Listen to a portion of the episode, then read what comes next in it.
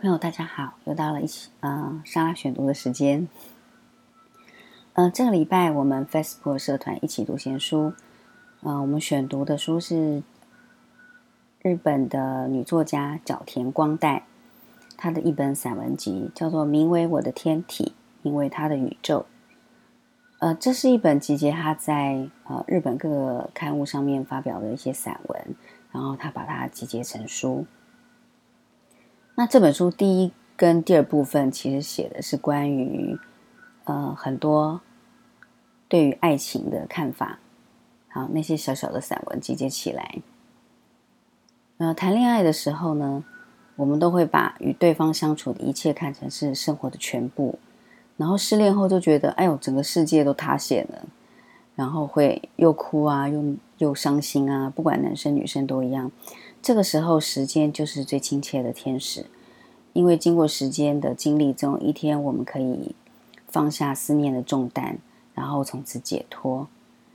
呃，这本书呢，呃，有一段就是角田光代在跟他二十三岁的编辑聊天的时候，他问他说：“呃，你对我写恋爱的这些看法有什么感觉？”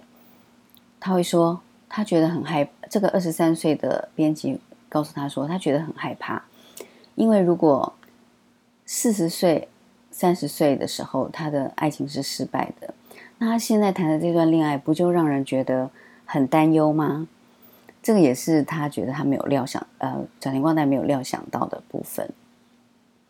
所以，二十三岁的你正在谈恋爱吗？或者是你现在正好二十三岁吗？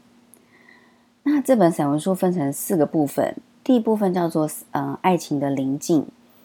那写的是角田光代对爱情的看法，或是男女相处的看法。那第二部分呢？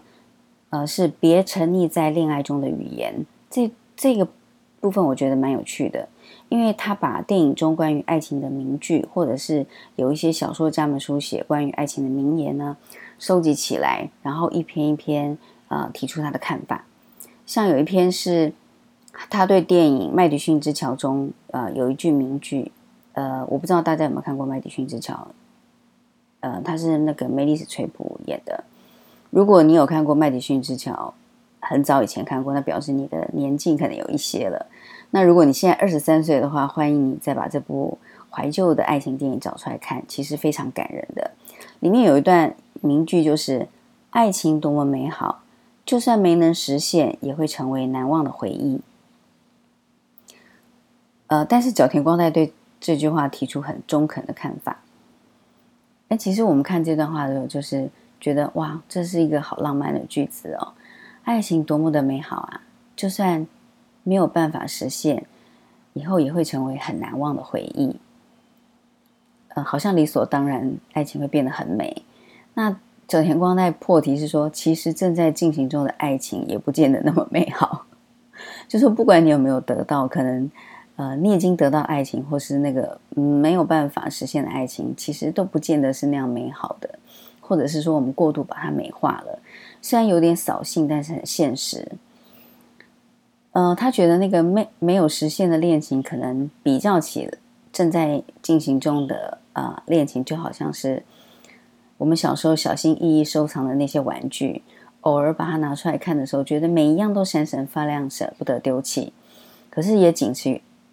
仅止于此而已，因为你还是把它收起来，它就是玩具而已。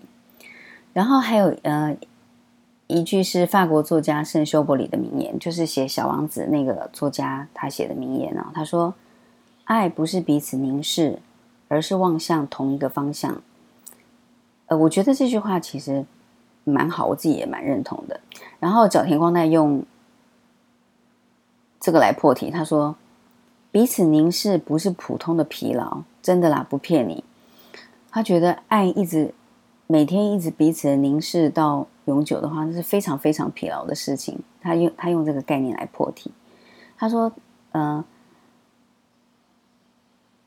每天彼此凝视真的很疲劳，因为其实我们呃做孩子的最清楚，如果你一天到晚被爱你、关心你的妈妈盯着看。”其实母亲就是每天在凝视你，是多么疲劳一件事。我们一天到晚也不想被盯着说，呃，该吃饭啦，该洗澡啦，哎，你不是要去干嘛干嘛？怎么还在家？好，类似这种叨念，可能家庭冲突就因此而起，更别说恋人之间的恐怖凝视跟关心了。比如说，你明明呃背一个包包很开心出门了，呃，或是出国去旅游，但是你的另外你的呃男友或是另外一半就告诉你说，一直盯着你，关心你这个，关心你那个，你早上擦乳液了没？有没有擦防晒？好，或者是呃，你吃维他命了没？还有，你出门包包真的要拉好，不然会被抢。虽然可能因此就真的在国外被抢过，但是你一点也不想被盯着过度关注，会被悼念。那恋人之间的关系也就因此紧张了起来。这个时候，角田光代的彼此凝视不是普通的疲劳，真的啦，不骗你就得到验证了。我刚举的例子都还是轻微的，呃，男女之间彼此盯着对方的手机，也是过度关心的凝视，这个也蛮恐怖的。好，这是这本书的第一部分跟第二部分，都是关于友情、爱情、与人相处的杂文。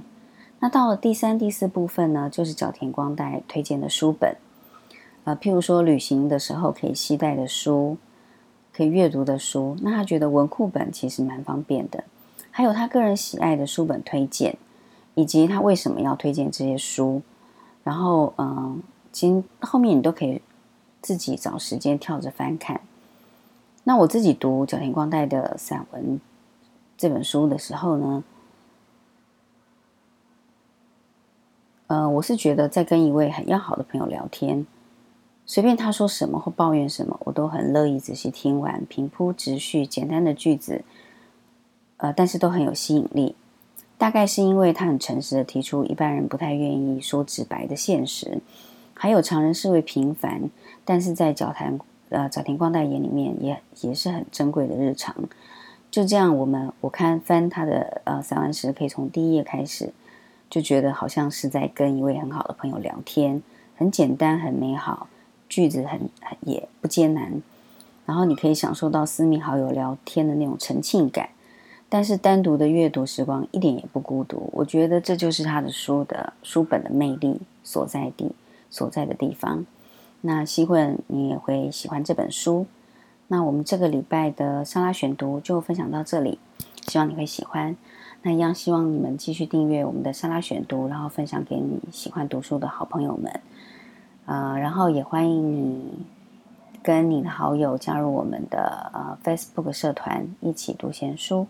那我们这周的分享就到这里了，下次见，拜拜。